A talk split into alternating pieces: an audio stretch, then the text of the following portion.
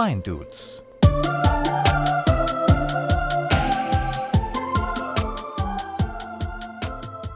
Servus, grüß euch. Schön, dass ihr wieder eingeschaltet habt zu den Wine Dudes.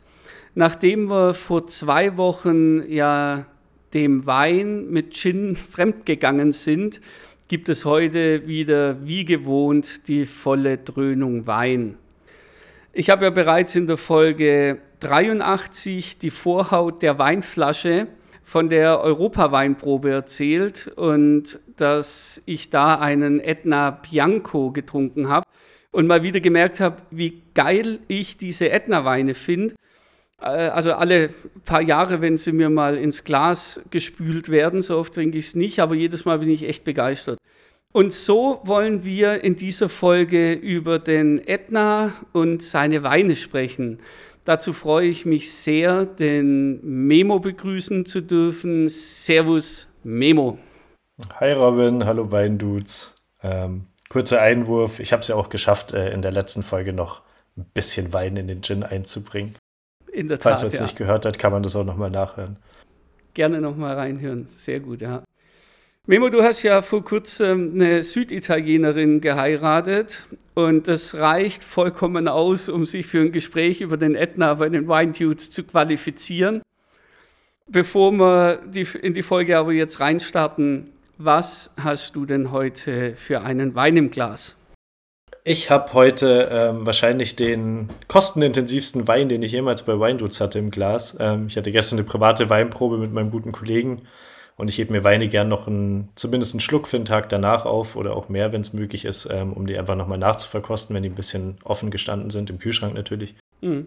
Deswegen trinke ich jetzt gerade einen Chassagne Montrachet von Louis Jadot. Oh, sehr schön. Muss ich sagen, auch wirklich Weine sind, die ich sehr gerne mag. Und ich habe auch noch einen zweiten Wein, den ich nochmal nachverkosten werde. Und damit alle gespannt zuhören und bei der Folge bleiben, erwähne ich den erst am Schluss der Folge. Sehr schön. Wenn du jetzt schon mit preisintensiv die Leute angefixt hast, muss natürlich auch bitte eine Zahl nennen. Was ist denn preisintensiv? Der kostet knapp 70 Euro, was fürs Burgund tatsächlich noch wirklich in Ordnung ist. Ja, aber aber Louis Jadot ist ein relativ großes Handelshaus, die für Burgund in einer, sage ich jetzt mal, humanen Preisrange Weine machen, die aber qualitativ, finde ich zumindest, passen. Ja. Und ich mag die Stilistik ganz gern. Was ist das für eine Rebsorte? Chardonnay, wie alles. Wie alles im Burgund. So, und das trifft sich ganz gut, weil ich habe heute nämlich auch ein Chardonnay im Glas. Allerdings nicht aus dem Burgund, sondern ich habe einen indischen Chardonnay und zwar von Fratelli. Neuer Jahrgang 2022. Habe ich heute auch zum ersten Mal im Glas. Bin ich mal gespannt. Wahrscheinlich wird er ein bisschen schlanker sein wie deiner. Hm. Werden wir sehen. Jetzt Möglich. gehen wir erstmal in den Jingle. Ja, ich muss jetzt noch mal kurz einwerfen vor dem Jingle. Ich habe den Jahrgang vergessen. Mein, mein Wein hat den Jahrgang 2020. Dann probieren wir nochmal den Jingle anzuspielen.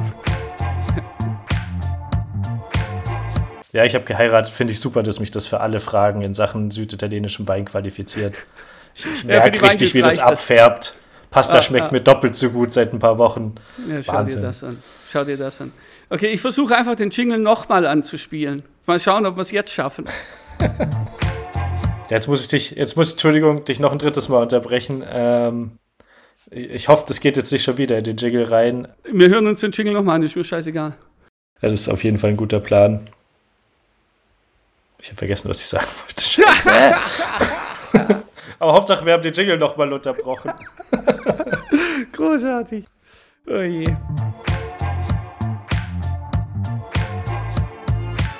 Wine Dudes, der Podcast mit Robin und Gästen.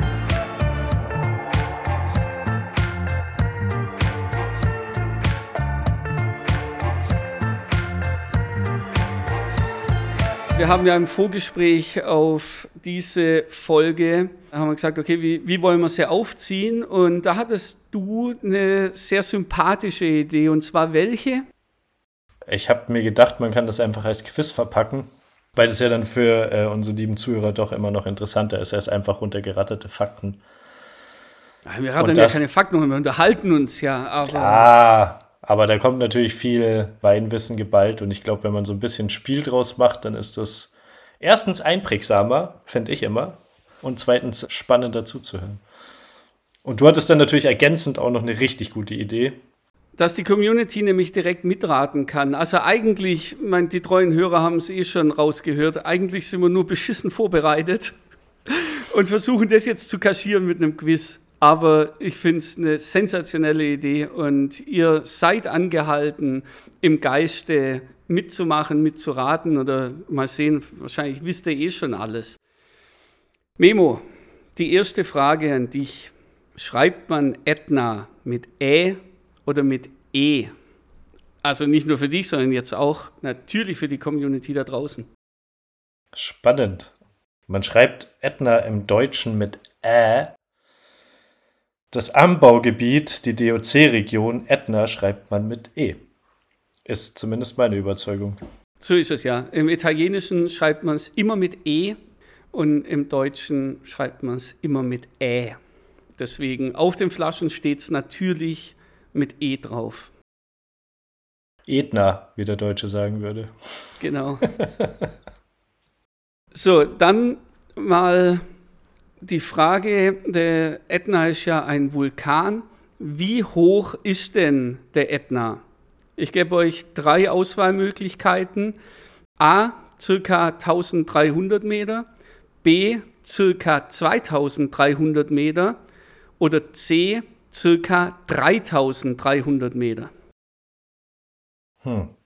Ich habe schon ab und zu so Fotos gesehen, wo man so die Weinberge sieht und dann sieht man so im Hintergrund, wie der Ätna nach oben geht. Ja, aber ich finde es immer fürchterlich, diese Panoramabilder. Also weißt du, wenn du mit einem Weitwinkel fotografierst, ich finde, du kannst das auf den Bildern kannst du das nicht mehr, nicht mehr irgendwie einsortieren. War auch gar nicht mein Anhaltspunkt. Man sieht oben, dass der die Schneegrenze erreicht.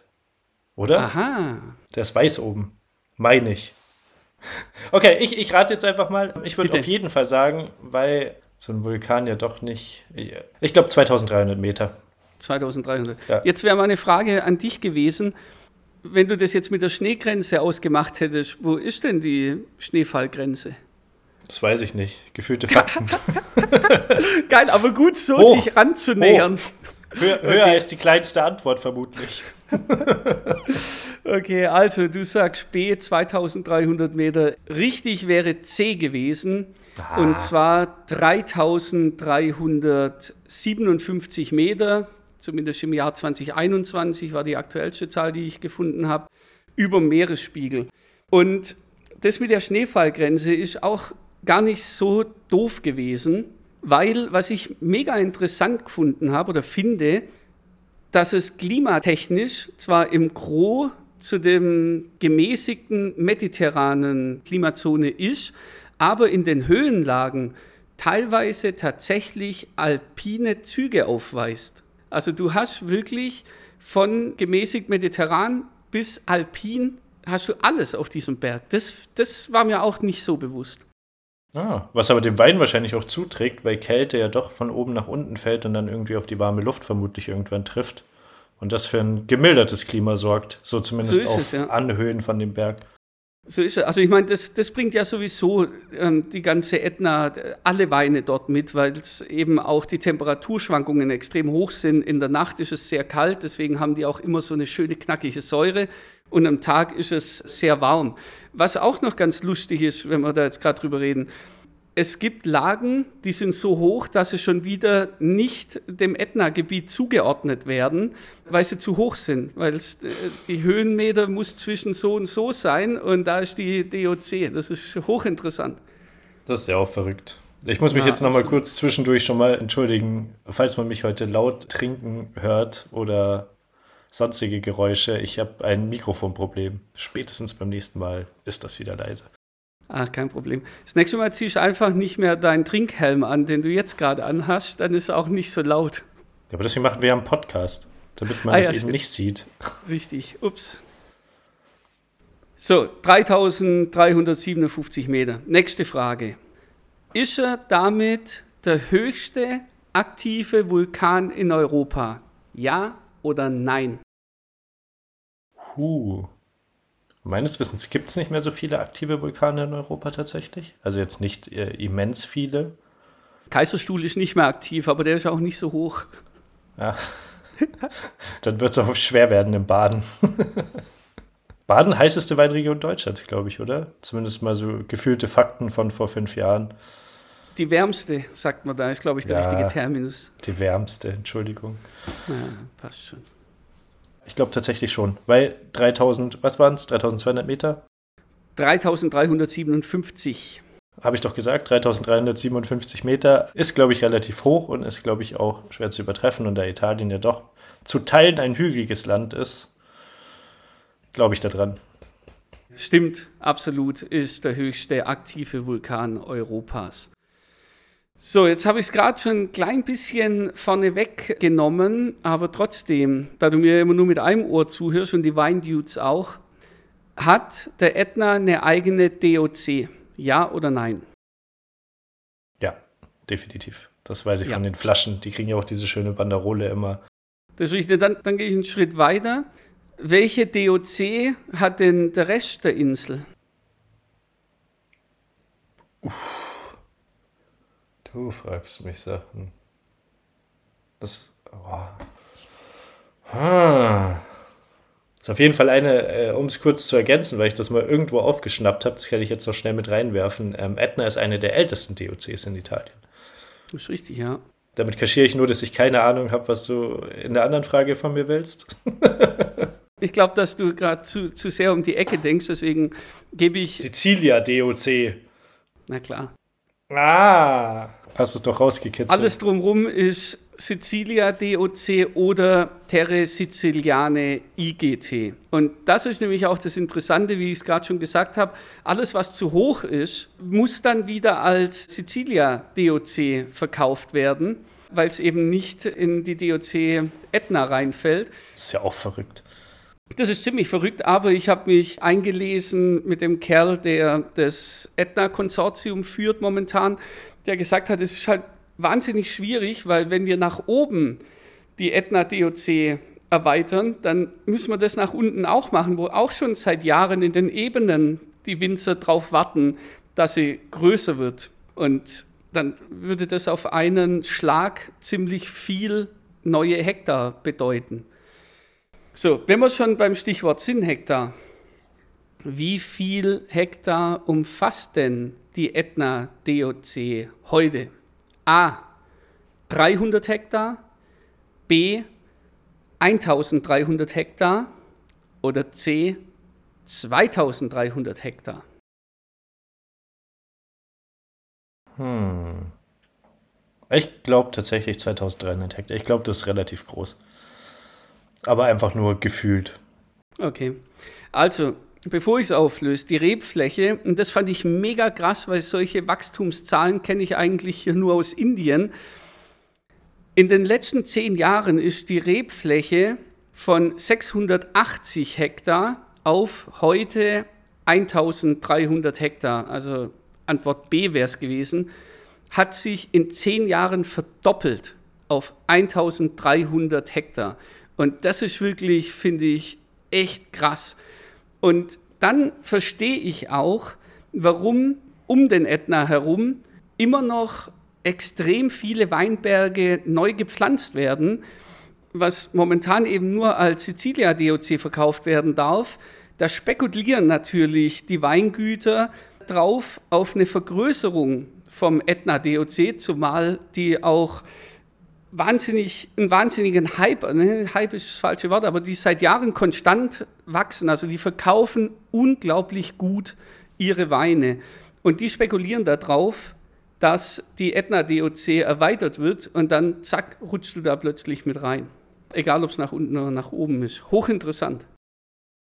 Das ist krass, obwohl nach oben ja zumindest bis zu einem gewissen Grad gar nicht so blöd ist, weil ja heiße Gebiete von Höhenlagen eigentlich profitieren. Ja weil du einen höheren Temperaturwechsel hast und auch im Generellen eher eine gemäßigte Temperatur über den Tag. Ja. Und da ja teilweise, zumindest in warmen Gebieten, eher die besseren Weine herkommen. Also kann man aus den USA zum Beispiel. Das sind ja meistens ja. so äh, Täler, Russian River Valley und an den Seiten in den Hängen kommen die besten Weine her, weil es halt höher liegt und weil Luftstrom gegeben ist. So ist es, ja. Also da wird sich sicherlich noch weiter viel tun, wobei auch dieses Konsortium sagt, wir dürfen natürlich nicht zu schnell zu groß werden. Also wenn du deine Rebfläche in zehn Jahren verdoppelst, das ist schon, das ist schon ein Wort, sage ich mal. Aber was bedeutet, das, was bedeutet das jetzt in Flaschen? Nächste Frage. Wie viele Millionen Flaschen kommen jährlich in den Handel? A. 4,5 Millionen Flaschen, B 44,5 Millionen Flaschen oder C 444,5 Millionen Flaschen? Puh. Gemessen auf die Rebfläche glaube ich tatsächlich, dass es die Antwort A ist, die kleinste Zahl. So ist es. Das ja. ist das Einzige, was irgendwie Sinn ergibt. Ja. Also, es werden 4,5 Millionen Flaschen jährlich kommen in den Handel vom Etna DOC, also plus minus. Ich habe es nicht auf die Flasche direkt ausgerechnet. Und was ich da wahnsinnig sympathisch finde, es gibt am Etna nur kleine und mittelständische Weinbaubetriebe. Also ein Hersteller, der richtig viel Menge abfüllt, gibt es in der Appellation Etna nicht. Und das finde ich ziemlich sympathisch. Und ich will jetzt nicht schon wieder auf die großen Betriebe rumhacken und die angreifen, aber es zeigt aber sich doch. Aber die sind halt auch einfach scheiße, ja. Ja, aber wirklich. Also es zeigt sich doch in vielen Weinbauregionen, dass die großen Abfüller meistens das Sagen haben und die kleinen Betriebe überstimmen. Und was ich so geil finde, dass dieses Etna-Konsortium, also so ein, das ist so ein Schutzkonsortium, wo die eben alle drin sind, die dann schauen, hey, wir gucken, dass wir die Ätna-Weine weiterbringen. Wir sind nicht da, um einzelne Betriebe weiterzubringen oder denen mehr Stimmrecht einzuräumen. So. Und natürlich gibt es auch in diesem Konsortium ein Stimmrecht, wo die Kleinen ein bisschen weniger Stimmrecht haben als die Großen. Aber jetzt kommt der Clou. Ab einer Größe von 5 Hektar, und 5 Hektar ist wirklich minimal klein, und ab 5 Hektar haben alle das gleiche Stimmrecht. Und das finde ich, find ich mega. Das ist ganz gut geregelt. Ja. Finde ich auch anständig. Ich muss übrigens mal äh, großes Kompliment, dass du äh, weißt, wie meine Aufmerksamkeitsspanne so ist, deswegen mir die Antworten jetzt gerade vor allem mit äh, 44, 444, du hast dir dieselben Zahlen genommen. Und der, der schlaue Zuhörer hat gemerkt, dass ich mir nicht mal das für 30 Sekunden merken kann. Nein, ich umgehe das Ganze, indem ich sage Antwort A. Ja. Wahrscheinlich geht es da draußen den meisten so wie dir gerade eben auch.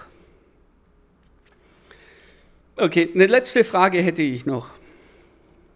Die Böden sind am Ätna natürlich vulkanischen Ursprungs.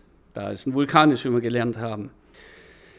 Jetzt ist deine Aufmerksamkeitsspanne tatsächlich gefragt. Was gehört nicht in die Reihe eruptiver Materialien, die dort vorkommen, also Materialien, die eben durch einen Vulkan entstehen. Ich sag dir die und dann sagst du mir, welches nicht in diese Reihe gehört, welches nicht am Ätna vorkommt. Ja, bin bereit. A. Asche. B. Sand. C. Lapili. D. Bimsstein. Oder E. Lava. Was ist Lapidi? so fängt schon mal an. Ich als Vulkanologe würde ich sagen, sind so Erbsen bis nussgroße Pyroklasten. Also Pyroklasten, äh, was bei einer Explosion durch einen Vulkan entsteht. Ah, okay. Bimstein weiß oder? Das weiß ich. Damit kann man sich die, damit kann man sich die Füße reiben in der Badewanne, wenn man zu viel Hornhaut hat. Sehr gut. Kennt jeder. Ich weiß, es, ich weiß, es klingt jetzt bescheuert. Bitte. Aber ich sag jetzt einfach Lava, weil Lava ja so ein unbestimmter Begriff ist. Ist, ist Lava nicht einfach eine geschmolzene Mischung aus äh, verschiedenem Gestein? Also Lava wird tatsächlich von uns Vulkanologen als eruptives Material bezeichnet. Deswegen, nee, nee, das ist schon richtig. Dann will ich noch mal raten. ja. Dann, dann sage ich Asche. Dann sagst du Asche. Nee, Asche kommt natürlich vor, wenn ein Vulkan ausbricht. Ah, ich dachte mir, wenn der genau das, ähm, das kommt ja nur vor, wenn er ausbricht und vielleicht ist es dadurch einfach nicht. Nee, der ist ja aktiv, also er bricht ja öfters aus. Ja, gut, was bleibt dann noch? Viel. Nein, es bleibt Bimstein. Bimstein wahrscheinlich nicht. So, so ein Weiß, aber. Und Sand. Sand ist ja im Endeffekt kleingeriebener, kleingeriebenes Gestein. Ja? Mhm. Und es schmilzt ja auch relativ gut, vermutlich. Ja, und kommt es vor am Ätna? Nee, wahrscheinlich nicht. Doch, natürlich kommt es vor. Ah, ja, die Frage habe ich äh, in den Sand gesetzt. Ha. Nee, das war jetzt aber auch echt scheiße von mir, weil einfach alle fünf Materialien vorkommen. Das ist gemein. Gut, dass ich nochmal und nochmal raten wollte. Das hätte zu viel geführt, sicher. Ja, ich habe gedacht, wenn er jetzt einfach alles durchmacht, dann kommt er irgendwann auch von alleine drauf. Hast du gut gemacht. Sorry, aber da ist mir tatsächlich nichts eingefallen, wo man da das noch hätte irgendwie ausbauen können.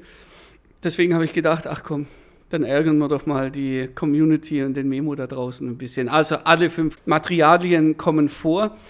Was ich da auch wieder so extrem spannend fand, dass sich die Zusammensetzung teilweise zwischen sehr kleinen Weinhängen ändern. Also der eine Weinberg ist voll mit äh, Lapilli und 100 Meter weiter ist der Boden halt sehr aschelastig. Und so hast du wahnsinnig viel Mikrozonen auf diesem Ätna. Weil natürlich, wenn so ein Dinger ausbricht, der schleudert nach links, nach rechts. Das ist ja nicht dann alles schön gleichmäßig verteilt, sondern mal liegt hier ein bisschen mehr Sand und mal liegt da ein bisschen mehr Asche und mal fließt die Lava dort entlang und dort entlang. Und so sind die sehr schnell zu der Einzellagenbezeichnung gekommen, weil die Weine sich so unglaublich unterscheiden, allein dadurch, wie die Bodenbeschaffenheit ist. Und das fand ich mega interessant.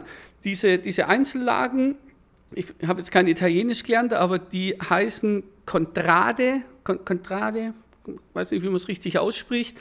Davon gab es bis vor kurzem 133 verschiedene und Ende 2022 haben sie jetzt sogar auf 142 Einzellagen das erweitert. Ja, Wahnsinn weil es eben so viele Mikrozonen gibt und die Weine dann so unterschiedlich sind. Also es ist hoch, hoch interessant, wirklich wahr. Das ist super spannend. Weißt du, wo das noch so ist? Wo? Im Burgund. Passend zu dem Wein, den ich gerade trinke. Die haben ja äh, Verwerfungsboden, heißt es. Da hat sich einfach durch äh, die Gegebenheiten, haben sich viele verschiedene Bodenarten gemischt im Burgund. Und durch das Erbschaftsgesetz, was immer besagt, dass Besitz unter Kindern gleich aufgeteilt werden muss, hat ja jeder ja. eher Minilagen. Also die haben ja alle so drei bis fünf Hektar im Burgund nebeneinander. Und da kann links der Boden und rechts der Boden sein. Und dadurch ist es da sehr ähnlich. Da gibt es ja auch super ja. viele Appellationen, die sich wahnsinnig unterscheiden. Ja, absolut. Kleiner Side-Fact, damit ich wenigstens noch irgendwas hier einbringen kann, was, was Hand und Fuß hat. Nein, jetzt hör auf. Das, das machst du, finde ich, hervorragend. Und gut, ich würde sagen, die Fragen, jetzt habe ich dich und euch da draußen genug geärgert. Aber dein Steckenpferd, wenn es um den Ätna geht, das weiß ich jetzt zufällig, sind die Rebsorten dort. Da bin ich nicht besonders stark, muss ich zugeben. Also das Einzige, was ich weiß, was ich auch schon wieder sehr sympathisch finde, dass die Winzer dort nicht auf die weltweiten Klassiker setzen, sondern auf was setzen die denn?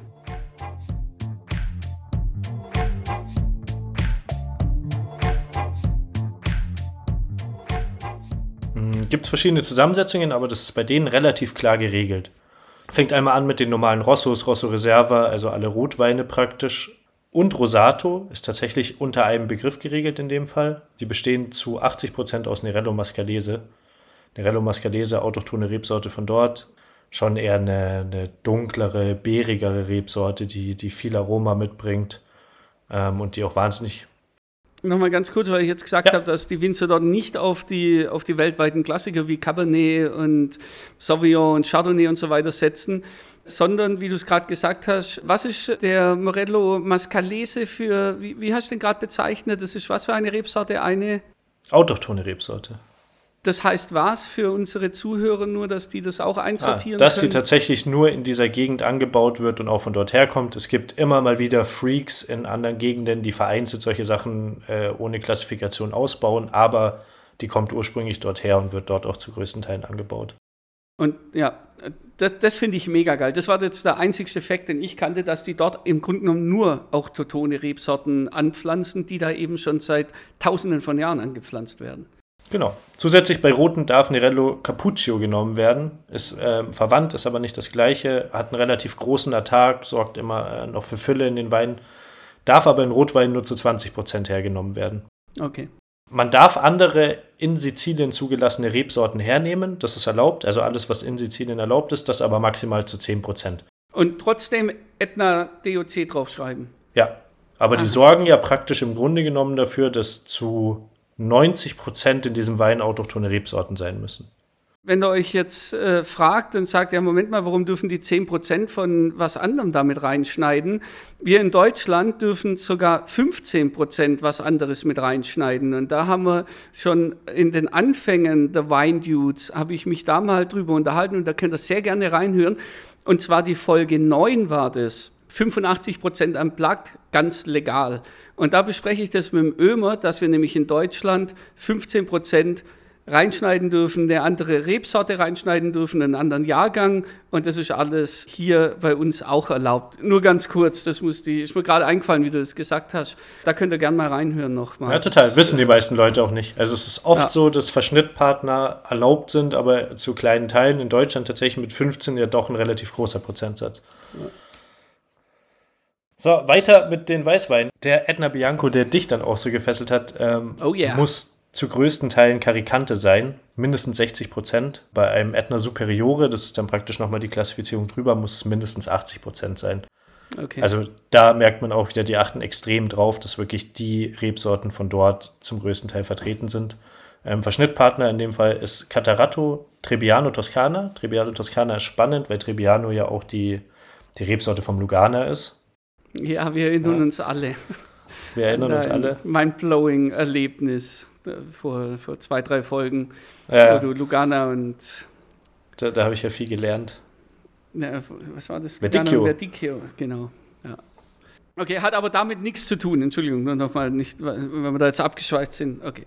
Ist aber einer der Verschnittpartner Trebbiano Toscana, die in weißen Cuvées genommen werden dürfen und Minella Bianco, was auch wieder äh, praktisch nur am Ätna angebaut wird. Okay. Und das aber auch maximal zu 15 Prozent. Man muss praktisch Catarato und Caricante zu größten Teilen nehmen. Beziehungsweise man muss, äh, blöd ausgedrückt, Caricante zu größten Teilen nehmen, das nämlich zu 60 beziehungsweise zu 80 Prozent beim Superiore. Und der Rest ist dann auch nochmal so geregelt, dass du äh, maximal 5 Prozent Trebbiano oder Minella Bianca verschneiden darfst. Okay, jetzt habe ich dich, ja. So. kompliziertes Thema. Schwierig, schwierig okay. leicht zu erklären. Äh, dritte Kategorie, nur ganz kurz. Oder wolltest du noch? Bitte. Äh, nee, ich wollte jetzt nur noch mal ganz kurz fragen. Doch, das, das frage ich doch kurz. Das heißt, im Grunde genommen reden wir über zwei rote autotone Rebsorten und zwei weiße autotone Rebsorten, wenn wir jetzt mal die 5% da weglassen. Genau, die auch wirklich den größten Teil des Anbaus ausmachen. Also es okay. ist tatsächlich so. Nur nochmal, das nur ja. für mein Verständnis. Okay. Gut, ich kann es auch noch mal äh, kurz, kurz noch. zusammengefasst. Für alle, die dieselbe Aufmerksamkeitsspanne wie ich haben. Sehr gut. Nerello Mascalese rot, Nerello Cappuccio auch rot und dann Caricante und Catarato, die in einem weißen Cuvée drin sein dürfen. Okay. Ähm, zusätzlich gibt es relativ wenig, findet man auch in Deutschland fast nicht. Es gibt auch Spumante vom Ätna. Okay, oh, spannend. Muss ich auch sagen, habe ich bis jetzt noch nicht probiert habe ich mich ein bisschen reingelesen, würde mich wahnsinnig interessieren. Ich habe aber jetzt noch nicht so richtig eine Bezugsquelle gefunden. Da kommt jetzt das Spannende, da muss auch zu 60 Prozent Nerello Mascalese drin sein. Das heißt, sie nehmen eine rote okay. Rebsorte zu Hauptteilen, aus denen dieser Schaumwein sein muss. Der darf mhm. weiß gekeltert werden. Ist ja ähnlich auch jetzt beim Champagner Pinot Noir, ist ja immer eine rote Komponente. Und es dürfen 40 Prozent andere Rebsorten verwendet werden, die in Sizilien zugelassen sind. Also auch wieder okay. wirklich nur das, was aus der Region. Hast du eine Ahnung, mit welcher, und ja, da kommt jetzt wieder der Winzer bei mir raus, aber ist mir wurscht, welche Reberziehungsform am Ätna die klassische ist? Keine Ahnung. Ich sage einfach immer Guyot, wenn mich jemand fragt und hofft, es passt, aber wahrscheinlich nicht. Ah, also, wenn man die Bilder vor Augen hat, wenn, wenn dann mal so der Ätna hochfotografiert wird, ein Weinberg hochfotografiert, da sieht man, dass die Reben stehen an, an groben, niedrigen Pfählen sozusagen. Meistens sind die aus Kastanienholz, also aus einem sehr harten Holz. Und äh, das ist die Aparello-Erziehung. Wir in Deutschland sagen der Bäumchenschnitt, weil sie tatsächlich wie kleine Bäumchen, also da hast du keine Drahtanlage, wie kleine Bäumchen da einfach stehen und vor sich hin wachsen. Das ist so diese klassische Methode, die dort angewandt wird. Aber wenn jetzt neue Anlagen dazukommen, dann wird sehr häufig, weil es doch ein bisschen pflegeleichter ist und am Ätna ist nichts pflegeleicht, weil du äh, mit Maschinen und so weiter kannst ja fast überhaupt nicht dort arbeiten, mit äh, Kordonerziehung, also der, der, der, mit, mit, Zapfenschnitt, also der, Klassiker, ja. wie man in Deutschland auch kennt, rechts und links zwei runter oder zumindest ein runter und das dann in einem Drahtrahmen so wie wir es von den deutschen oder den meisten deutschen Weinbergen kennen. Also ja, ist auch hochspannend, dann das ja, zu sehen. Frage, Frage von mir an dich: Hat das einen Grund? Ist es leichter zu handhaben bei der Ernte oder ist das, weil. Also ja, im, im Großen und Ganzen ist es deutlich pflegeleichter, mit einem Drahtrahmen zu arbeiten und die schauen natürlich auch, dass sie so wirtschaftlich wie möglich arbeiten. Wahnsinnig spannend. Okay, und ich habe es ja gerade eben schon in einem Nebensatz fallen lassen, dass es ja alles Handarbeit ist und dass man natürlich drauf schaut, oder dass viele natürlich auch drauf schauen, wirtschaftlich arbeiten zu können. Die Bodenbearbeitung ist natürlich auch ein Riesenthema am Ätna, weil die ist im Grunde genommen nur von Hand möglich. Nur bei etwas größeren, gut zugänglichen Parzellen, und das gibt es einfach nicht viel, ist eine mechanische Bearbeitung und auch dann nur allenfalls mit Kleinstmaschinen möglich. Also, dass du da mit einem Traktor irgendwo durchführst, das gibt es halt nicht. Das sind wahnsinnig viel Trockenmauern, das ist wahnsinnig eng bepflanzt, es ist wahnsinnig steil. Es gibt am Ätna mit wenigen Ausnahmen im Grunde genommen nichts, was du mechanisch machen kannst. Im Weinberg, in der Bodenbearbeitung. Und dann natürlich auch in der Rebstockpflege. Frage ich jetzt aber auch nochmal nach, ist aber wahrscheinlich auch so, dass das zu Großteilen relativ steil ist, oder? Ich meine, das ist ja, es zieht sich ja wirklich so an den Hang von dem Vulkan. Ja, also es ist teilweise sehr steil, es ist aber auch teilweise einfach sehr schwer zugänglich. Also du hast, ich meine, Trockenmauern, so Terrassen, das, ja. das, kennst du ja, das kennt ihr draußen hoffentlich auch. Also, dass nicht der Weinberg hoch runter gepflanzt wird, sondern von links nach rechts, sage ich jetzt mal, für die Idioten wie mich. Was ist das dann? Diagonal, nicht vertikal? Ja. Genau, diagonal. Für alle, die Glühler nee, sind wie. Nee, nee, diagonal ist quer. Vertikal ist so und horizontal ist gerade. Vertikal, vertikal. Okay, okay. Also wir nehmen das, was nicht gerade nach unten geht. Ich sage es jetzt nicht nochmal, weil ich es nochmal falsch sagen würde. So, und diese, diese Parzellen sind oft nur miteinander verbunden, eben durch einen kleinen Weg. Also du gehst dann von einer Parzelle, teilweise müssen auch die verschiedenen Winzer durch Parzellen von anderen Winzern durchlaufen, um dann über diese kleinen Fußwege in ihre Parzelle zu kommen. Da, da kannst du nicht mit dem neuesten Fendt-Modell durchfahren. Das geht nicht. Also nicht mal ja. ein Schmalspurschlepper hat da die Möglichkeit, dort durchzufahren. Also ich habe ich hab keine weiteren Facts mehr über den Ätna, die mir jetzt gerade einfallen. Deswegen denke ich, wäre es doch an der Zeit, unsere Weine zu besprechen.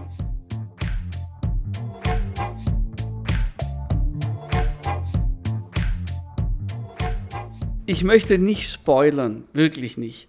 Wir haben gesehen, dein Louisiado, mit dem du angefangen hast, aber, ne, wir haben es nicht gesehen, also ich habe es gesehen, ihr habt es gehört, liebe Community. Ich habe allerdings gesehen, dass du das letzte Glasel getrunken hast. Und dann habe ich eine Flasche gesehen, die, wo du auch wieder ein letztes Glas ausgeschenkt hast. Das bedeutet, du hast tatsächlich, wie angekündigt, heute zwei Weine getrunken. Und ich habe deinen Gesichtsausdruck gesehen bei beiden Weinen und ich bin mega gespannt, was du zu deinen zwei Weinen zu sagen hast und auch welcher dein zweiter Wein war. Shoot! Ich fange vorne an. Chassagne Montrachet, Wahnsinn. Ist aber auch genau die Art Wein, die ich gerne trinke. Ich habe mich gestern da auch mit dem David drüber unterhalten, wo wir den getrunken haben. Das ist genau sein Wein, hat er auch gesagt. Das ist das, was er immer trinken könnte.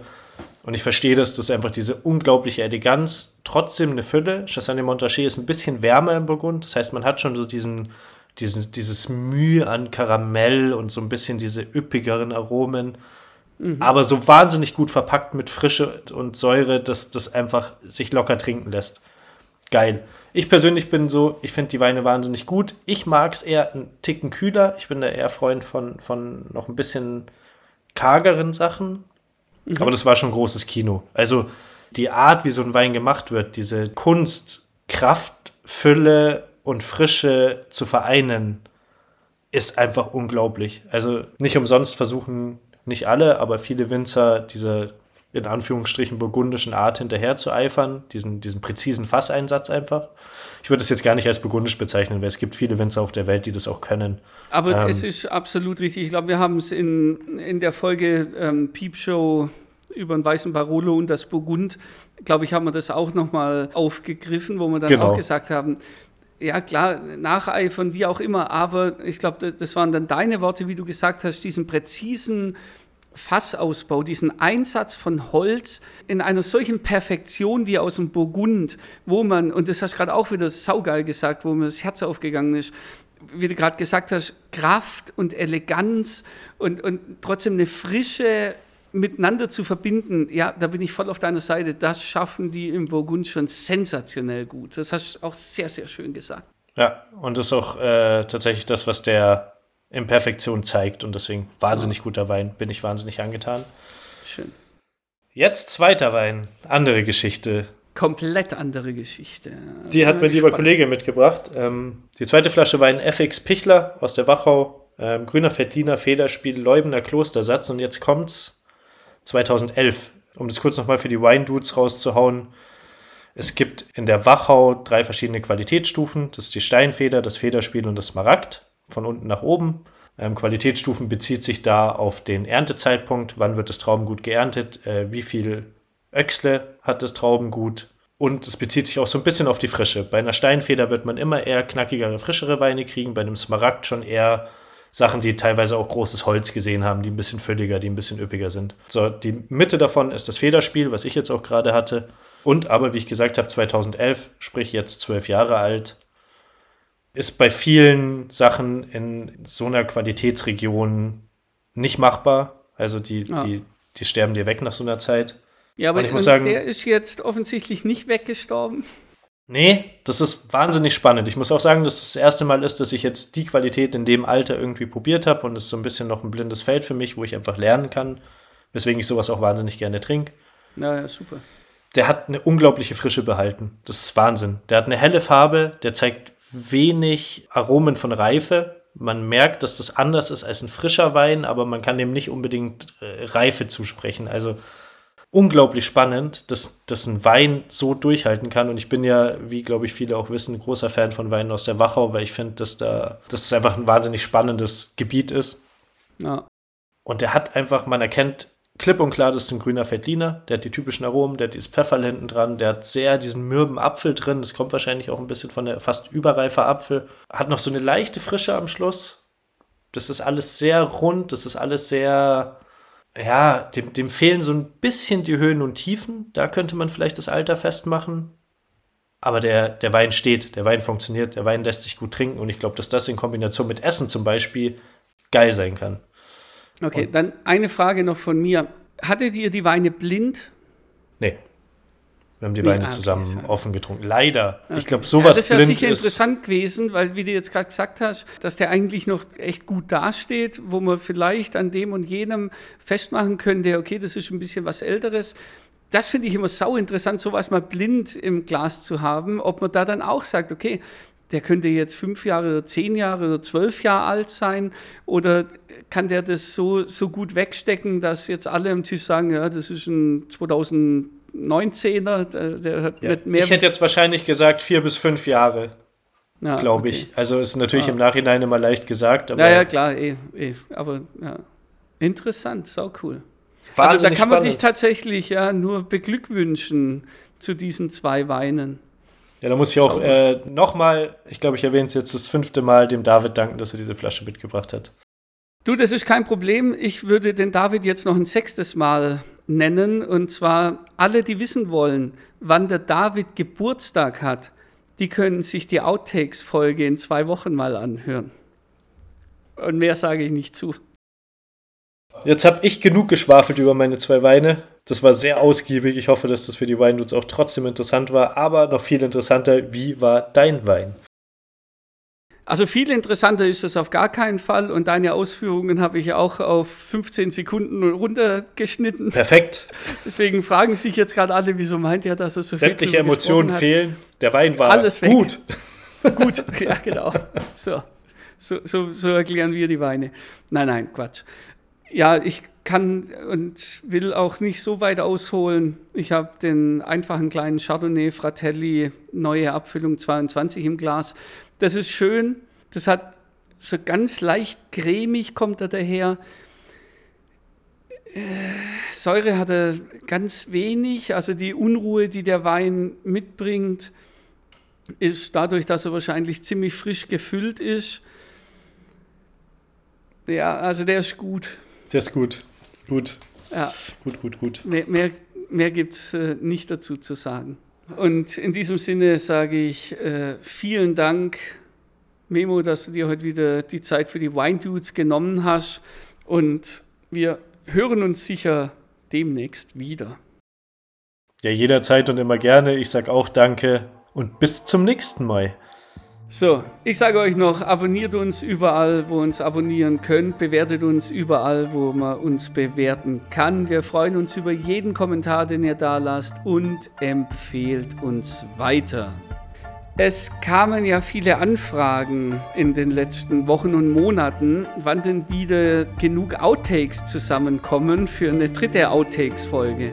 Also in zwei Wochen ist es dann soweit dann gibt es wieder die Versprecher und die Vergesser und alles, was sonst aus den Folgen rausgeflogen ist, für euch. Also freut euch auf die Folge 86 mit dem wunderschönen Namen Hörst du mich auch so gut?